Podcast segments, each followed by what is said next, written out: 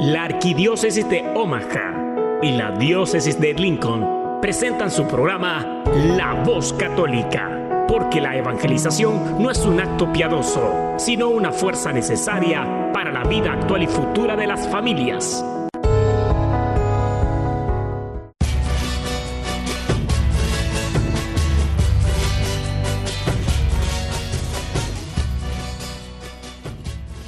Hola, soy el arzobispo Jorge Lucas. Despónganse a escuchar la voz católica con un mensaje de fe y esperanza.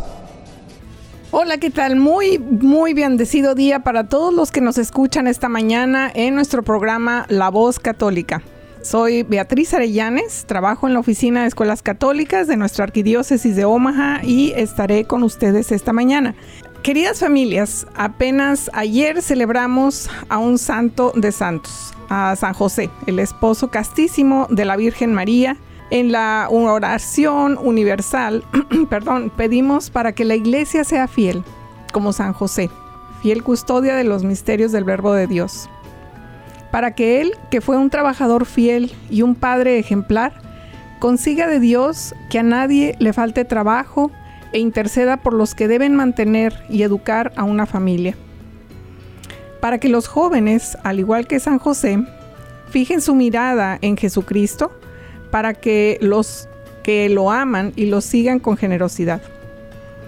Pedimos especialmente por los seminaristas y por los que los acompañan en su formación.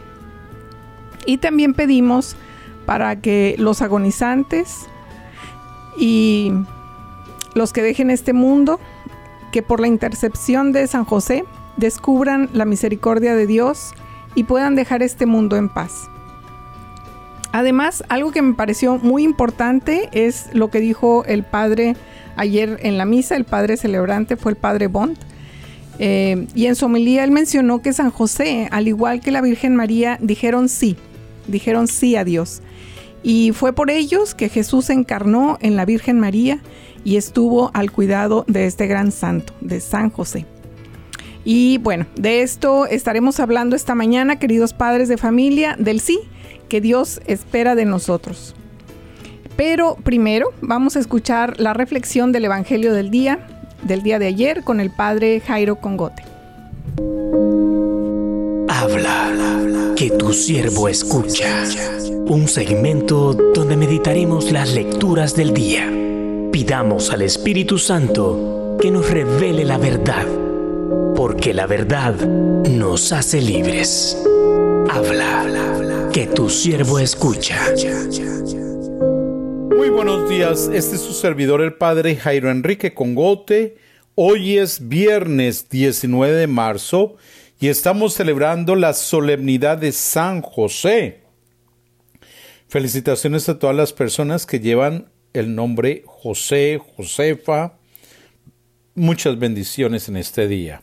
El Evangelio de hoy lo tomamos de San Mateo, capítulo 1, versículos 16, 18 al 21 y 24.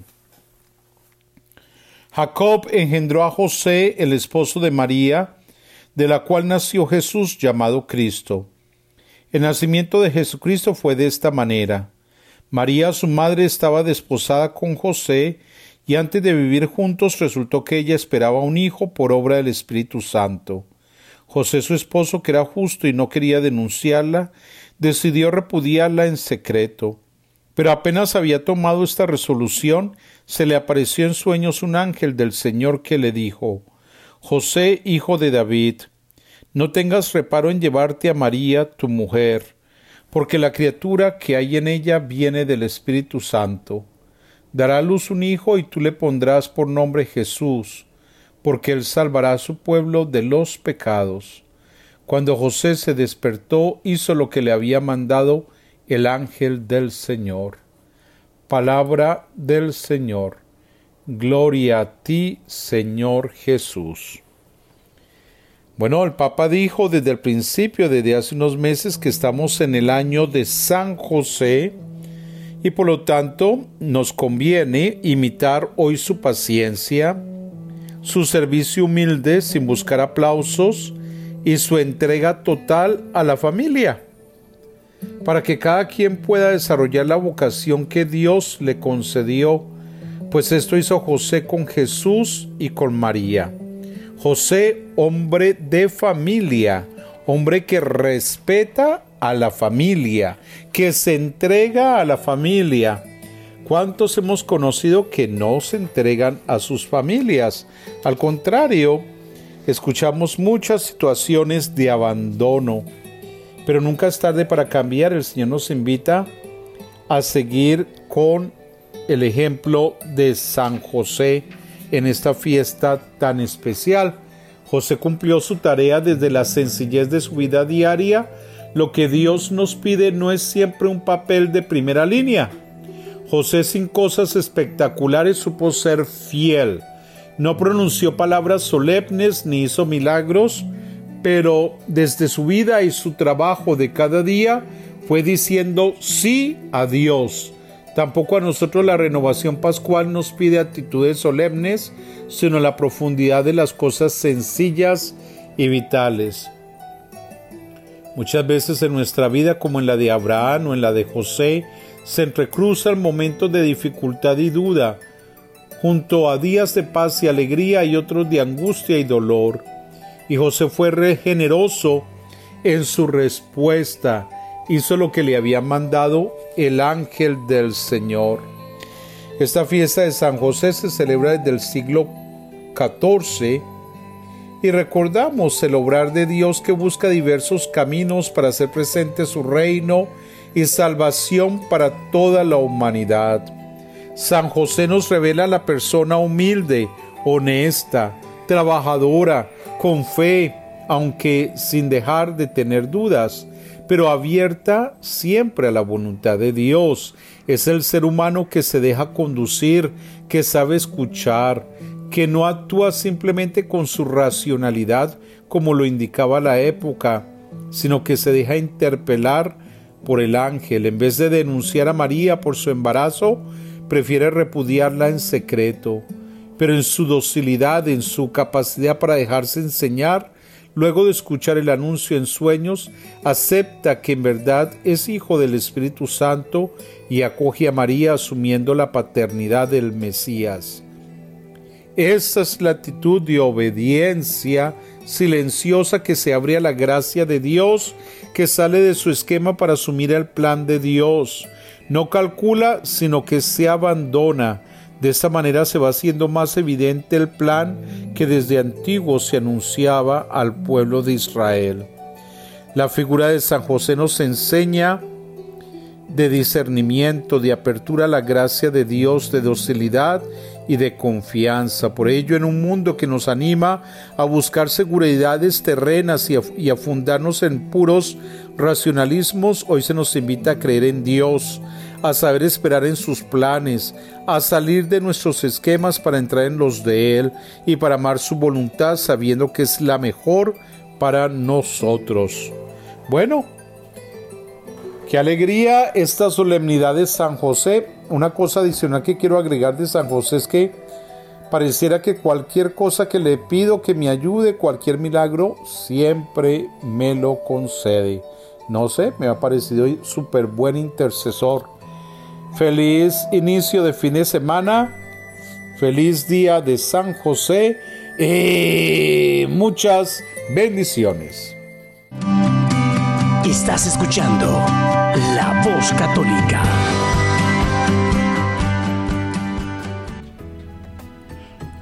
Gran, gran reflexión del padre Congote. Muchas gracias. Eh, pues bueno, siguiendo más o menos en la misma línea, les platico, yo nací un 25 de abril y, un 23 de mayo mis padres me llevaron a la pila bautismal y por supuesto nos acompañaron mis padrinos de bautismo, Beatriz y Vicente. Yo agradezco tanto a mis padres por la vida que me han dado, eh, les agradezco todavía más que le hayan dicho sí a Dios y por eso me han concedido recibir el Espíritu Santo al bautizarme al al, solo al mes de haber nacido. Em, siete años más tarde recibí mi primera comunión y 20 más hice mi confirmación. Otra enorme pero gran bendición en mi vida que marcó un antes y un después. Bueno, pues este es el tema de hoy, los sacramentos de iniciación. ¿Y quién creen que está con nosotros esta mañana? Ni se imaginan. Nadie mejor que él para hablarnos de este tema. El diácono Gregorio Elizalde. Betty, ya estaba emocionando a la gente. Decían, oh, wow, ¿quién va a estar? Nadie mejor que usted. Sale con que el diácono dice, mmm, tal. Ya empezamos con tragedias, dice. No, muchas gracias por este, este tiempo esta mañana. Sé que significa un esfuerzo adicional para usted. Eh, pero insisto, nadie mejor que usted para que nos ayude a, a platicar sobre este tema que es muy importante, los sacramentos de iniciación. ¿Usted se acuerda cuando lo bautizaron? Fíjese que tenía tres meses y la verdad no me acuerdo. Yo tampoco me acuerdo, pero ¿se acuerda de la fecha? sí, fue, en, parece que a 11 o 20 de agosto del tres meses después de haber nacido. Nací en mayo. Pero antes de, de continuar, Betty, me gustaría saludar a la audiencia fiel de la voz católica, que siempre están por ahí al pendiente, fieles, atentos, dispuestos a escuchar, como dice nuestro arzobispo, un mensaje de fe un mensaje de esperanza que les ayude a profundizar para poder vivir, celebrar, difundir y defender nuestra fe católica. Gracias a todos, queridos Radio Escuchas.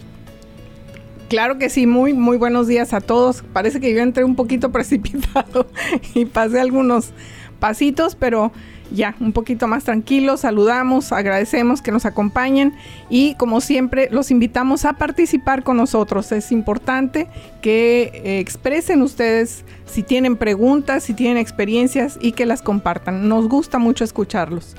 Y, y, bueno, preguntaba y mencionaba esto de la fecha de bautismo porque algún sacerdote en México algún día me recomendó celebrar tu fecha de bautismo como tu fecha de nacimiento. Y en ese momento yo reflexioné en la importancia de haber recibido a, digo, sin cómo vamos a recordar y, no nos preguntan, ¿verdad? Este, esta gracia, esta gracia enorme de, del bautismo a temprana edad.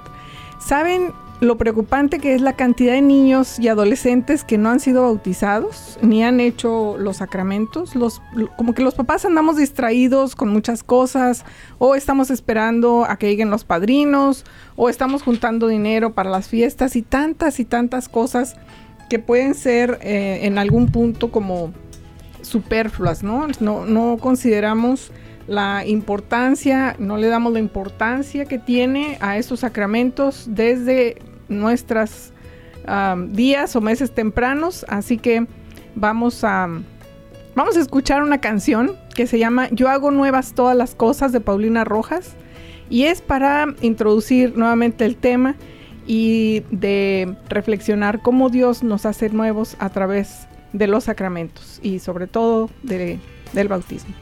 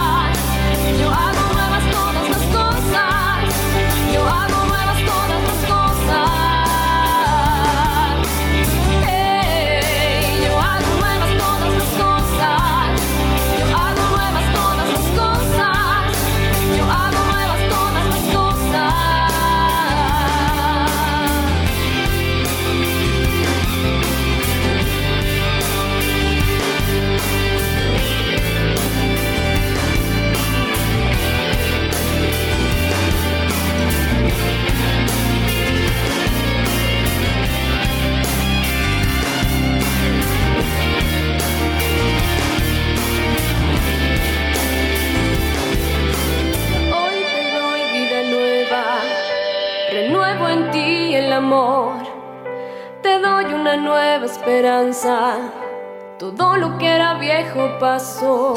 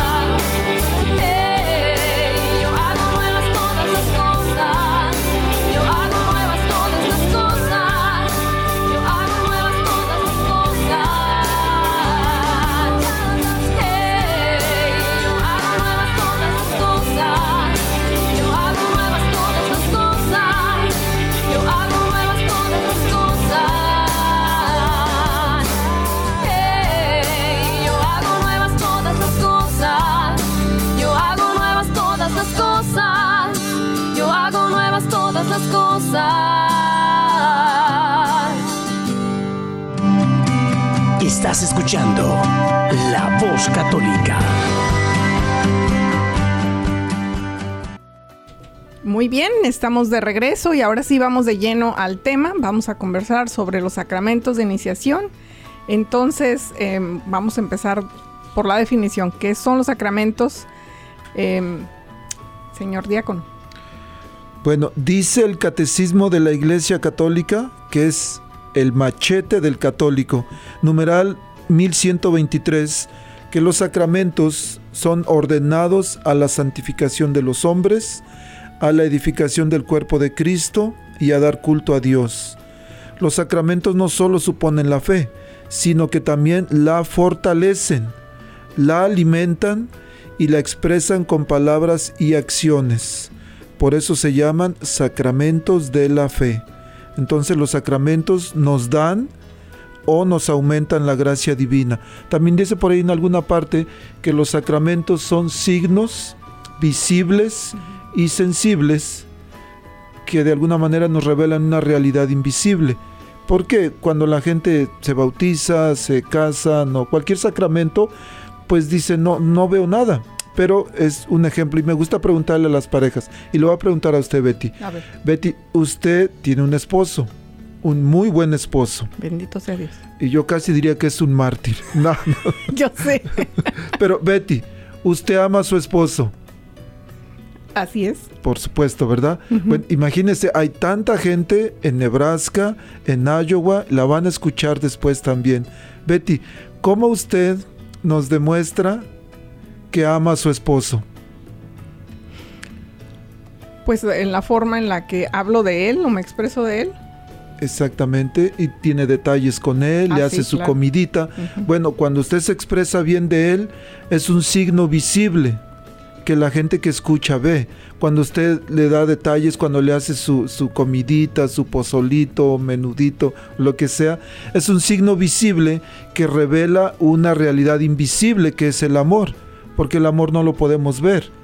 Porque si le preguntamos cuántas libras o cuántos kilos o cuántos litros usted ama a su marido, no se puede medir de esa manera.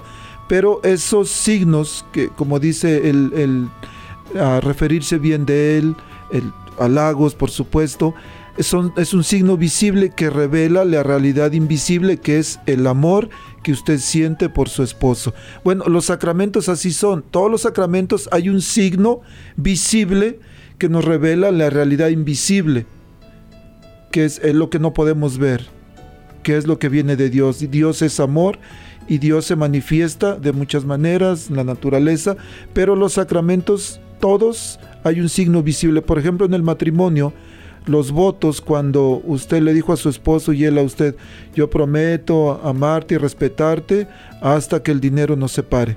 No, eso no fue, ¿verdad? Pero hasta que la muerte nos separe. Entonces, esos votos que ustedes se dijeron son los signos visibles que revelan la realidad que no se ve, el sello de su matrimonio, el, el momento en que Dios bendijo su matrimonio. Entonces por eso dice el catecismo que son signos visibles y sensibles también. Claro que sí.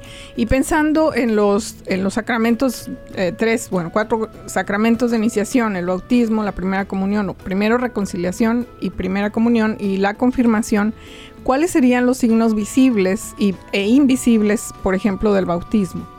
Bueno, el bautismo, el signo visible es el momento en que el ministro, el sacerdote, el diácono, el obispo dice, ah, por ejemplo, está Pepito, Pepito, yo te bautizo en el nombre del Padre y del Hijo y del Espíritu Santo. Y desde ese momento, y si vierte agua sobre el niño, desde, ese es el signo visible que revela el bautismo. Desde ese momento ese niño ya pasa a ser un hijo de Dios. Y dice en el, en el libro de el Evangelio de San Juan capítulo 3, que es una pregunta muy importante, le dice Jesús a Nicodemo, le dice, el viento sopla donde quiera y tú oyes su silbido, pero no sabes ni de dónde viene o a dónde va. Así es a los que han nacido del Espíritu. E, e, es de alguna manera, le dice Jesús, Tú puedes escuchar el viento, pero no lo puedes ver.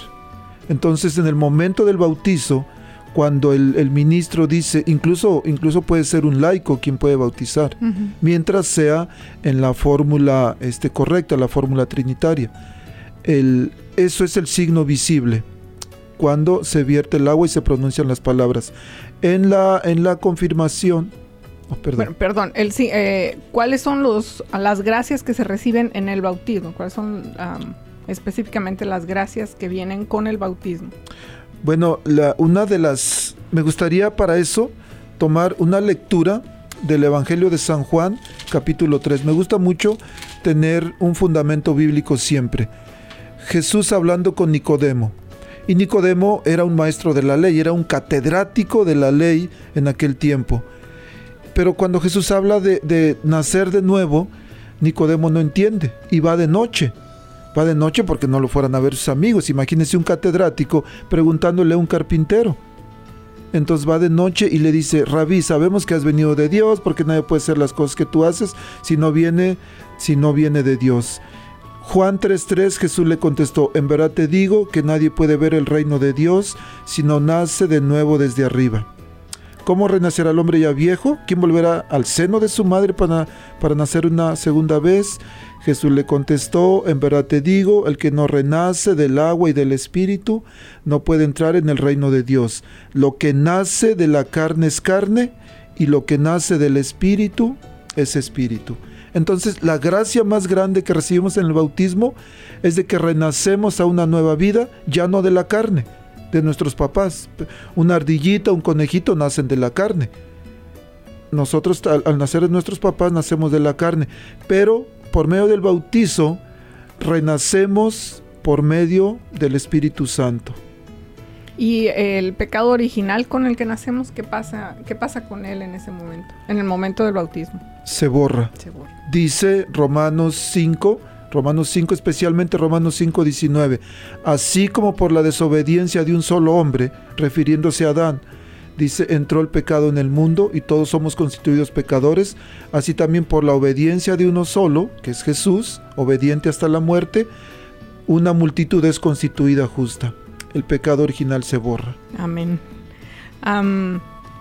son signos visibles la vela, la conchita, el vestido, todo eso. ¿Qué, qué, qué tienen que ver en la ceremonia del bautismo? ¿Son importantes? ¿Son indispensables? ¿No, son necesarios? ¿Qué piensan? Son, son importantes, son parte del rito, son símbolos que complemento del rito, que son importantes. Es por ejemplo cuando vamos a ir a, a una boda, a una fiesta, pues bueno, lo más importante son los novios, que estén en la fiesta, en el salón, pero ¿qué hace completa la fiesta? La música, la ropa, la comida, los invitados, por supuesto, todos son símbolos que complementan este evento que está sucediendo. Entonces, pero por ejemplo, eh, si hay un niño recién nacido en, riesgo de, morir y por, em, bueno, por, esta, por este momento y queriendo em, salvar su alma, em, se bautiza así en una condición de emergencia, no hay eso, no, no son necesarias estos otros elementos eh, de vestido y demás, ¿verdad? Correcto. Y es una pregunta muy importante, Betty. El, nos ha tocado, y usted es testiga, un día nos tocó. Sí. El, un día había una niña, estaba, estaba enfermita, y digo porque usted sabe, pero la gente que nos está escuchando no sabe. Y les vamos a platicar un poquito. Ok, Esta niña tenía, tenía problemas, estaba enfermita, y le llamaron a usted así es. que por favor querían bautizar a su niña. Sí, eh, bueno, de hecho hablaron los papás pidiendo oración para la niña porque estaba enfermita y sabíamos que acababa de nacer.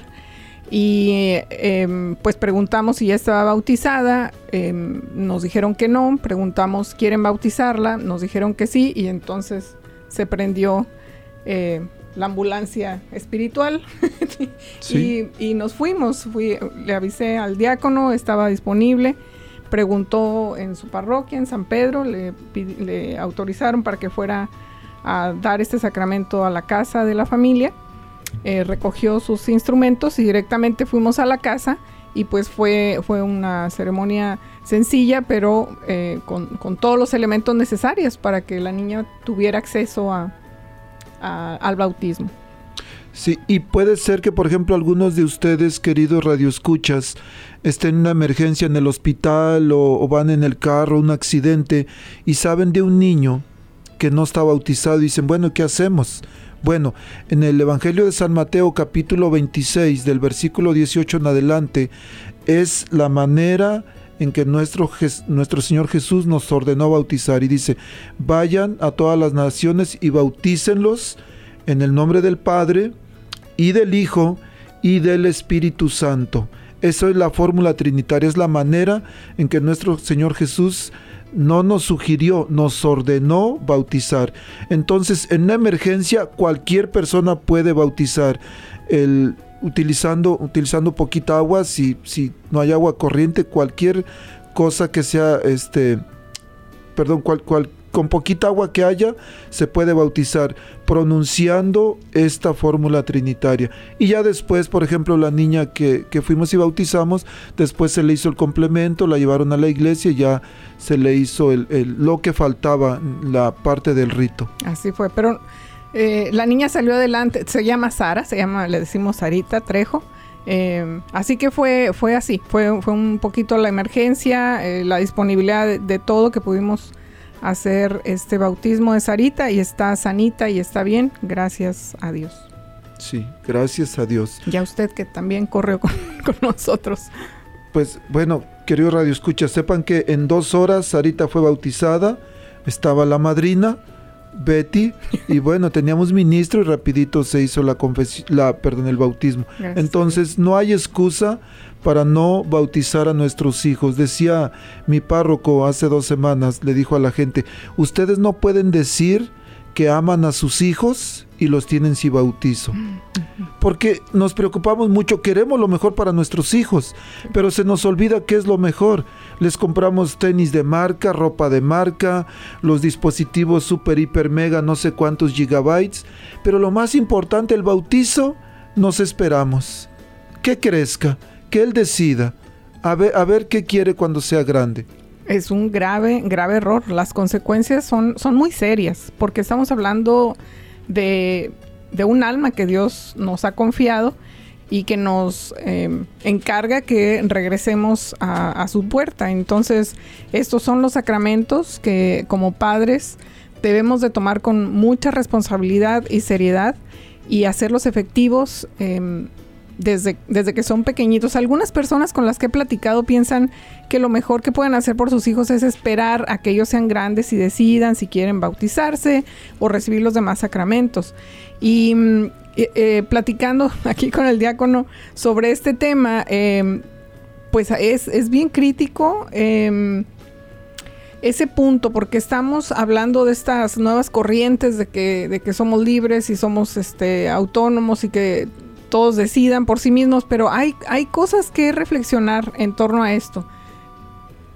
Sí, especialmente, se oye bien, se oye bien decir, bueno, cuando crezcan mis hijos, ellos que decidan si quieren bautizarse católicos o, no sé, otra cosa, que ellos decidan. Y suena bien, pero aquí hay un gran problema. Que, por ejemplo, si, si nuestros hijos de repente, un, un niño de, de un año, está enfermo, tiene fiebre, temperatura muy fuerte y lo vemos que ya como que no puede respirar bien. ¿Qué le vamos a decir? Mijito, y es el sábado en la mañana, mijito, ¿quieres ir al, a emergencias o nos esperamos para el lunes y hacemos una cita en el One World, una clínica familiar? Por supuesto que no, sabemos, vemos que está mal y corremos a emergencias, porque sabemos como padres que es lo mejor. Y bueno, si es importante su salud física, su salud espiritual también es muy importante. Además le dice, le dice Jesús a Nicodemo, Evangelio de San Juan, capítulo 3. El que no renace del agua y del espíritu no puede entrar en el reino de los cielos. ¿Y quién nos garantiza? Y Betty, usted tiene, usted tiene hijos, tiene dos hijos. Yo tengo, un, bueno, usted tiene uno y uno, ¿verdad? Yo tengo dos hijas, una de 20, una de 14. Por supuesto que yo no quiero que mueran. ¿Quién va a querer que, qué padre va a querer que sus hijos fallezcan? Pero ¿quién me garantiza a mí que mis hijas van a llegar hasta los 30 años, como mucha gente dice, cuando fue los años en que Jesús se bautizó y para que ellas fueran bautizadas? No hay nadie que nos garantice que nuestros hijos van a crecer. Y si dice Jesús, no son palabras mías, si dice Jesús que renacer del agua y del espíritu es necesario para entrar al reino de Dios, y si nosotros por negligencia no bautizamos a nuestros hijos, ¿qué va a pasar? ¿Negligencia qué es? O sea, ¿cuándo, ¿cuándo piensa usted que estamos siendo negligentes con nuestros hijos cuando no acercamos, cuando no los acercamos a los sacramentos? Cuando vamos a la iglesia con frecuencia, cuando sabemos que es necesario bautizar a nuestros hijos y aún así decimos, me voy a esperar a que crezcan, porque quiero un padrino que está en México, queremos ir a bautizar a México, sabemos. Ahora, no es negligencia cuando no sabemos, pero hay mucha gente que ahorita no está escuchando y a partir de hoy, si tienen niños y no los acercan pronto al bautizo, entonces ya va a ser negligencia. Eso es negligencia. Hoy le vamos a dar una patada a la señora ignorancia, que se vaya por allá, porque hoy ya vamos a saber la necesidad, porque yo no diría obligación, necesidad de bautizar a nuestros niños, porque los queremos, porque los amamos y porque queremos lo mejor para ellos. Claro. Otro de los sacramentos de iniciación son la primera reconciliación, que después nos permite tener acceso a la primera comunión. Sí, y esto normalmente se da en los niños de 8 años. El bautizo debe ser menores de 7, que de hecho dice el, en el libro del Génesis capítulo 17 versículo 12, en aquel tiempo los niños para pasar a formar parte del pueblo de Dios tenían que ser circuncidados. Pero luego dice en Colosenses 2.11, en Cristo recibieron una circuncisión no quirúrgica, no humana, que los despojó enteramente de su cuerpo carnal. Esta circuncisión en Cristo es el bautismo, en el cual fueron sepultados con Cristo, dice.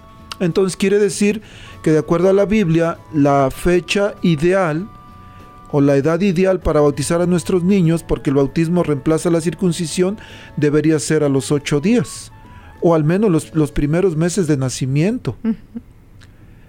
El, entonces, y la primera comunión normalmente es a, los 7, 8 años, cuando los niños van en segundo grado, que es importante. ¿Por qué? Porque la, recibir la, la reconciliación es la puerta para poder accesar a la Eucaristía, que es el sacramento de nuestra fe.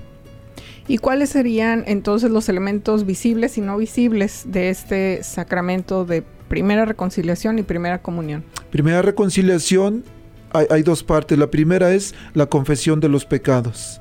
E, el signo visible es de que el penitente confiesa todos los pecados. Y después viene la, viene la parte del confesor, que es la absolución.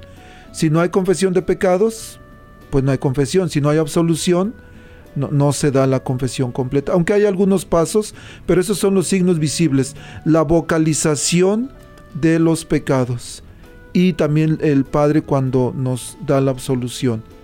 En cuanto a la Eucaristía, pues, oh, perdón. No, no, no, solamente eh, mencionar que para que esté completo ese sacramento necesita cumplirse la penitencia. Correcto. Y después y después ya podemos recibir la Eucaristía, que es el pan para el camino. Y la Eucaristía, dice el, segundo mandamiento de la ley de Dios, santificarás los segundo o tercero, ya hasta se me olvidó. Pero dice santificarás las fiestas y el domingo es día del Señor. Llueva, truene o relampaguee, yo voy a la Santa Misa y yo comulgo, pero para comulgar tengo que haberme confesado, al menos que alguien tenga algún problema de, de salud o en este caso que por lo del virus, que todavía tenemos la, la, este, la dispensa del arzobispo de no asistir a misa, pero en caso de que tengamos algún problema de salud. Pero si no hay nada que nos impida, tenemos que ir a la Santa Misa. No es obligatorio, es necesario.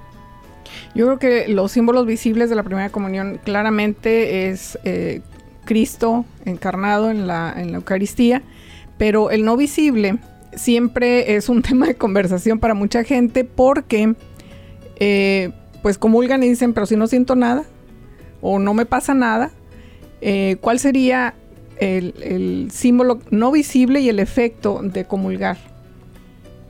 El efecto dice en, en, el Antiguo Testamento la que la más bien prefigura el pan para el camino. La Eucaristía nos hace uno con Cristo, nos da fortaleza, ese eh, también le llaman el, por ejemplo, los que están enfermos, es el viático Es eh, el pan para el camino. Es, es, lo que nos da fuerza, nos da fortaleza para poder continuar. Hay algo, diríamos, importante que debemos entender. La Virgen María cargó en su vientre a Jesús por nueve meses.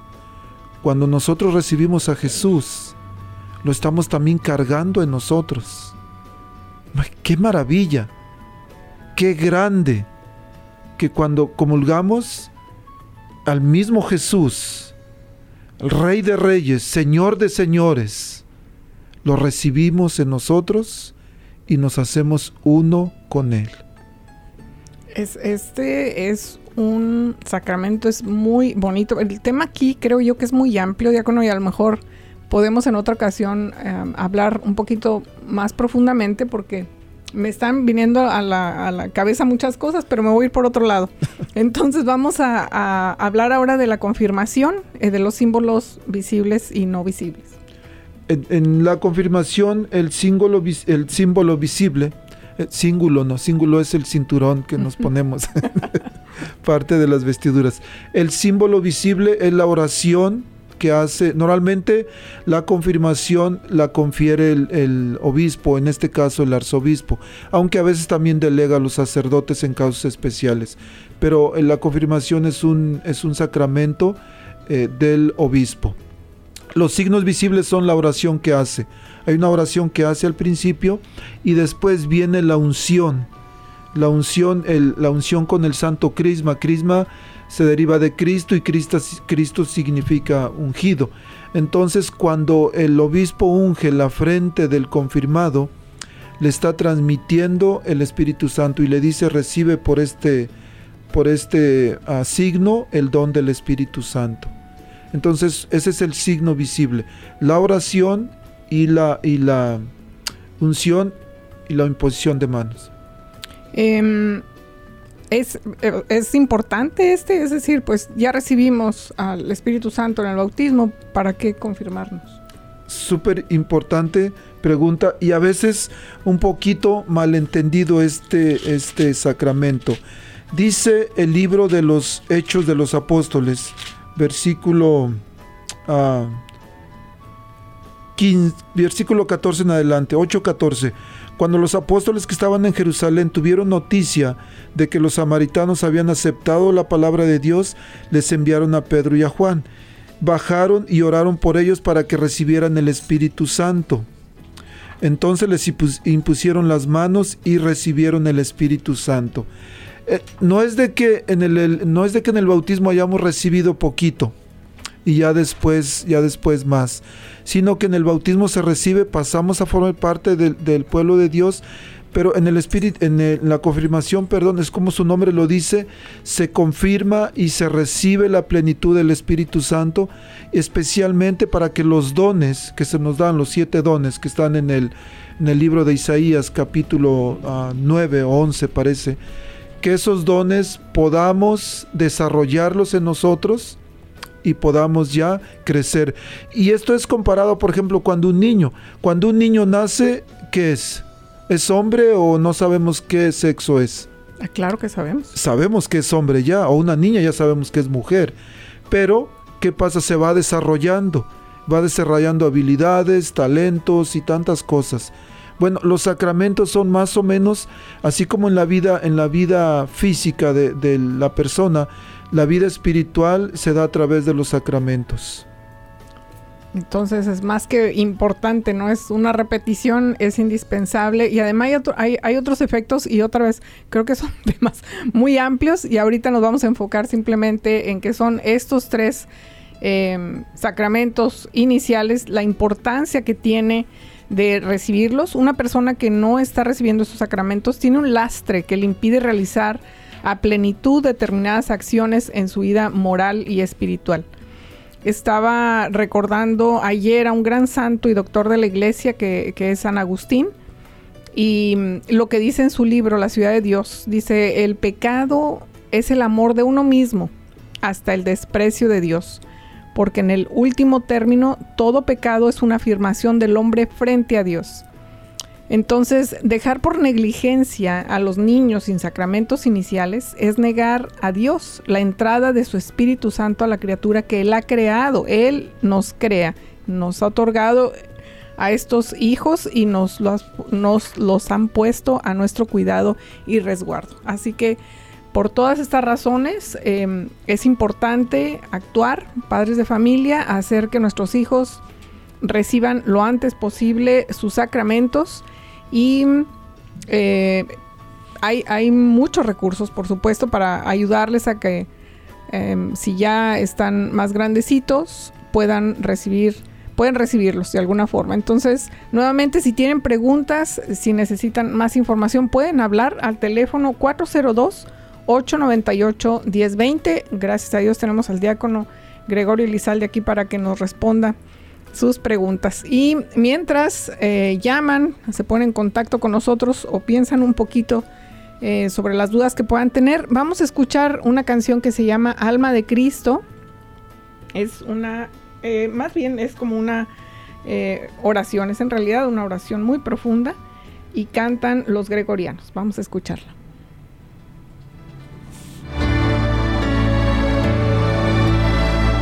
Alma de Cristo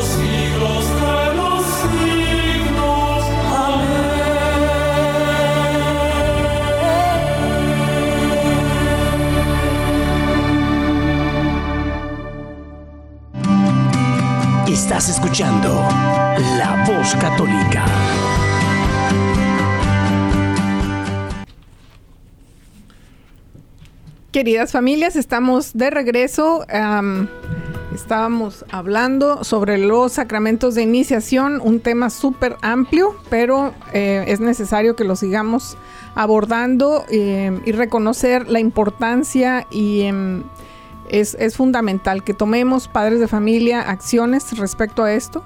Y mm, entonces vamos a hablar ahorita em, rápidamente para cerrar sobre eh, lo que corresponde. Es un resumen, son los tres sacramentos de iniciación, el bautismo, eh, primera reconciliación, primera comunión y la confirmación. Bueno, queridos radioescuchas, pues recordarles de la importancia que nosotros como padres tenemos obligaciones. Nos han, Dios nos ha confiado, nos ha prestado, porque no son nuestros los hijos. Nos los ha confiado para que les enseñemos, que les hablemos de Él, de su amor, de sus promesas, porque algún día van a regresar y nosotros también vamos a regresar y nos va a pedir cuentas. Y nos va a decir, te di una esposa, te di unos hijos, ¿qué hiciste con ellos? Y vamos a decir lo que dijo Adán, ¿no? Te di una esposa, no, mano, me salió mala. La esposa que me diste me salió mala. Y te di unos hijos, no, salieron a la madre. No, va a decir, pero tú qué hiciste? Los guiaste, les enseñaste, les hablaste de mí, de mi amor. Te di sacramentos para que ellos fueran creciendo, madurando, fortaleciéndose en su vida espiritual. ¿Y qué hiciste con ellos?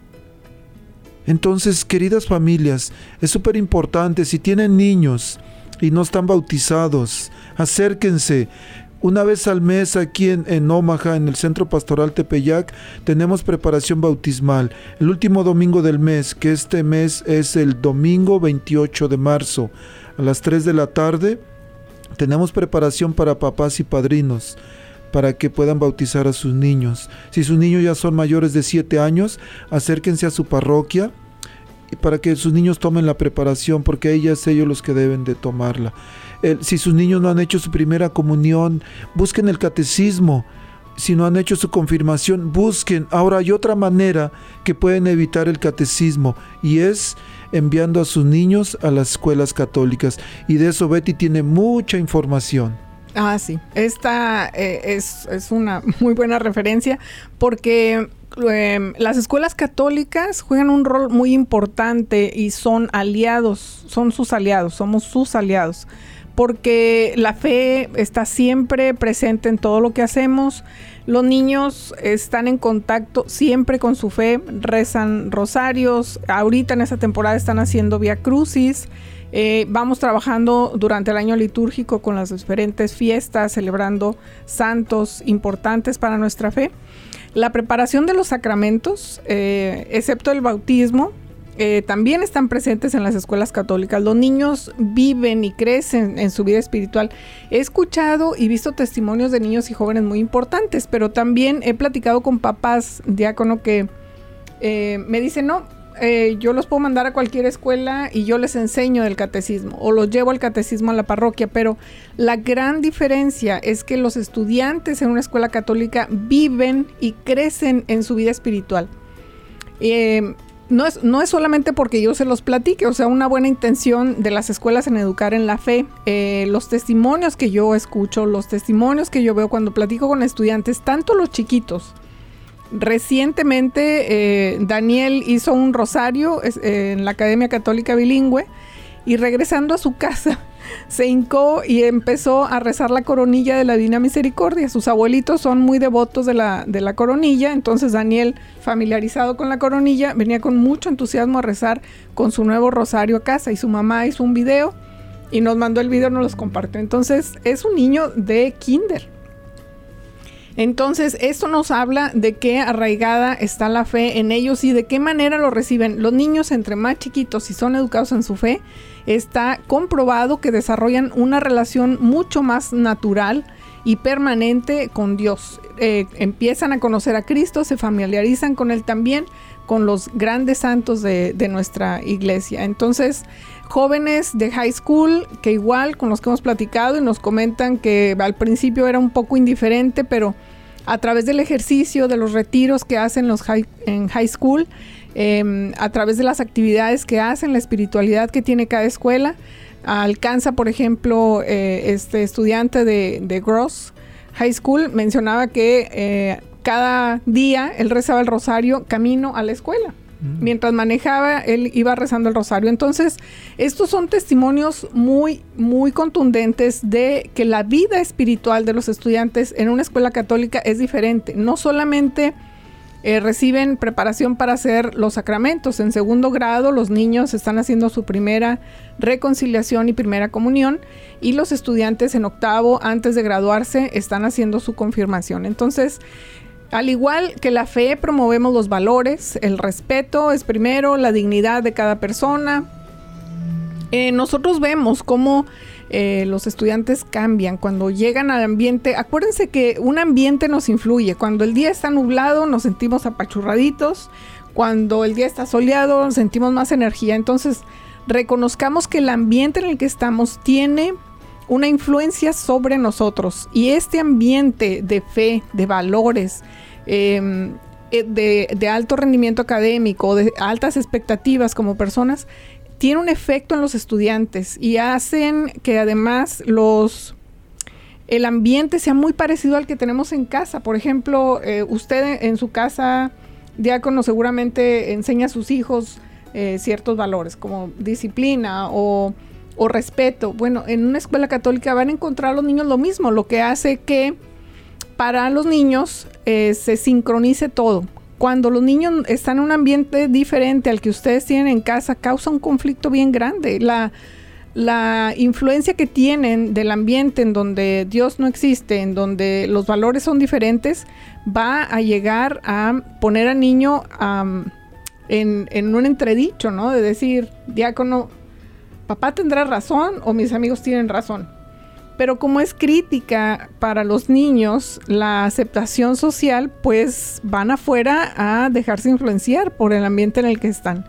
Así que bueno, hay hay mucha información que, que, tenemos acerca de esto. La educación sexual se imparte en casa, esa es nuestra filosofía. No se instruyen las nuevas filosofías que están destruyendo la vida espiritual y física de los niños y jóvenes que están aprendiendo sobre cosas que no están en la Biblia. Eh, estas filosofías de género están destruyendo la vida de nuestros hijos, los están confundiendo y están en un riesgo tremendo.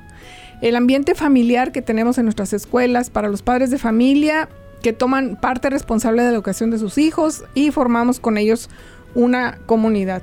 Yo sé que a todos nos preocupa la situación financiera, eh, pero vamos a reflexionar en esto porque eh, sabemos que donde ponemos nuestro corazón están ahí nuestros tesoros. Entonces evaluar otra vez eh, si es más importante eh, una pagar por una cuestión externa, física, eh, carros nuevos, etcétera, a eh, invertir en la educación y en, la educación en todos los aspectos, en los aspectos espirituales, académicos, morales, todo esto se cubre en una escuela católica.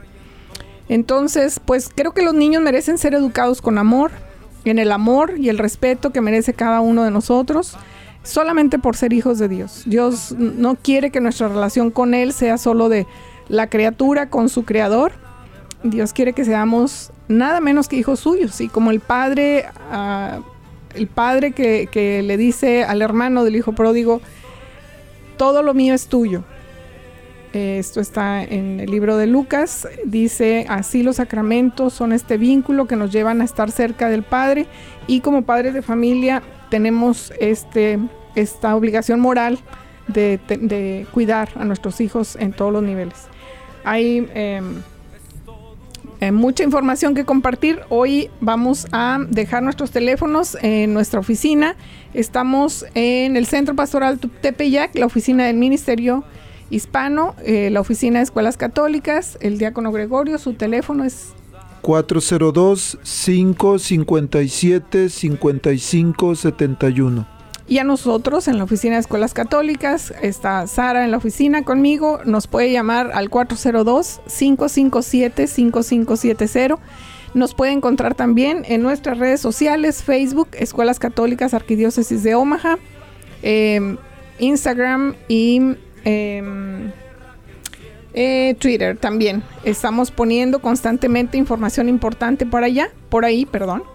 Y vamos entonces ahora a la oración final. Vamos a despedirnos, diácono, por favor. ¿Qué tal, Betty, si damos los anuncios del... ¿Qué tenemos esta semana para compartir con nuestra gente? Sí, muchas gracias. El 22, el lunes 22 a las 4 de la tarde, vamos a tener nuestra sesión de Facebook bajo el reflector. Vamos a estar entrevistando a la familia Hernández María con sus dos hijitas. No se lo pierdan, ellas tienen un testimonio muy, muy hermoso. Vamos a tener el lunes también a las 5 de la tarde. Esta es un- una transmisión muy especial, Betty. Hay muchas dudas, preguntas referente a la posición de la iglesia respecto a las vacunas del COVID-19. Hay varias vacunas, pero hay muchas preguntas. Entonces, lunes 5 de la tarde, por Facebook, vamos a tener a la doctora Katy Sagrero, el lado del, del médico, y a un sacerdote, el padre Scott Hastings, respondiendo cuál es la posición de la iglesia, si es moral, si es ético o no, ponernos la vacuna. No se la pierdan, hay muchas preguntas alrededor. Ya hemos estado recibiendo preguntas por teléfono, entonces eh, para yo creo que es muy importante que la que la que la vean. Entonces nos acompañan bajo el reflector a las 4 y continúan a las 5 con el diácono Gregorio, el padre Hastings y la doctora Segrero. El miércoles a las 4, no se les olvide, tenemos las cápsulas de alfabetización y los esperamos el próximo sabio- sábado en una emisión de La Voz Católica. Y am, vamos Pues- a orar. Vamos a orar. Esta es una oración eh, específicamente para nuestros, nuestras familias que nos escuchan y dice, Padre Todopoderoso, Creador del cielo y de la tierra, que tu gran sabiduría, que con tu gran sabiduría encomendaste al ser humano hacer cosas grandes y buenas, te pedimos por los que escuchan la voz católica, que su corazón se llene de alegría al escuchar tu voz que su mente se abra a la inspiración del Espíritu Santo y que sus actos reflejen tu amor y tu misericordia. Que los que oigan tu voz te reconozcan. Que los que te reconozcan te sigan. Que los que te sigan te amen. Que los que te amen te sirvan. Que los que te sirvan te proclamen. Que tu mensaje de fe y esperanza anime corazones abatidos. Fortalezca corazones indecisos. Acompañe corazones extraviados y sane corazones heridos. Te lo pedimos por medio de Jesús, tu Hijo amado, bajo la guía del Espíritu Santo y el auxilio de nuestra Madre María de Guadalupe. Amén. Amén. Gracias, Betty. Gracias a usted y nos despedimos con nuestra canción favorita. Y bajo los dardos de nuestro enemigo sin duda perecerán.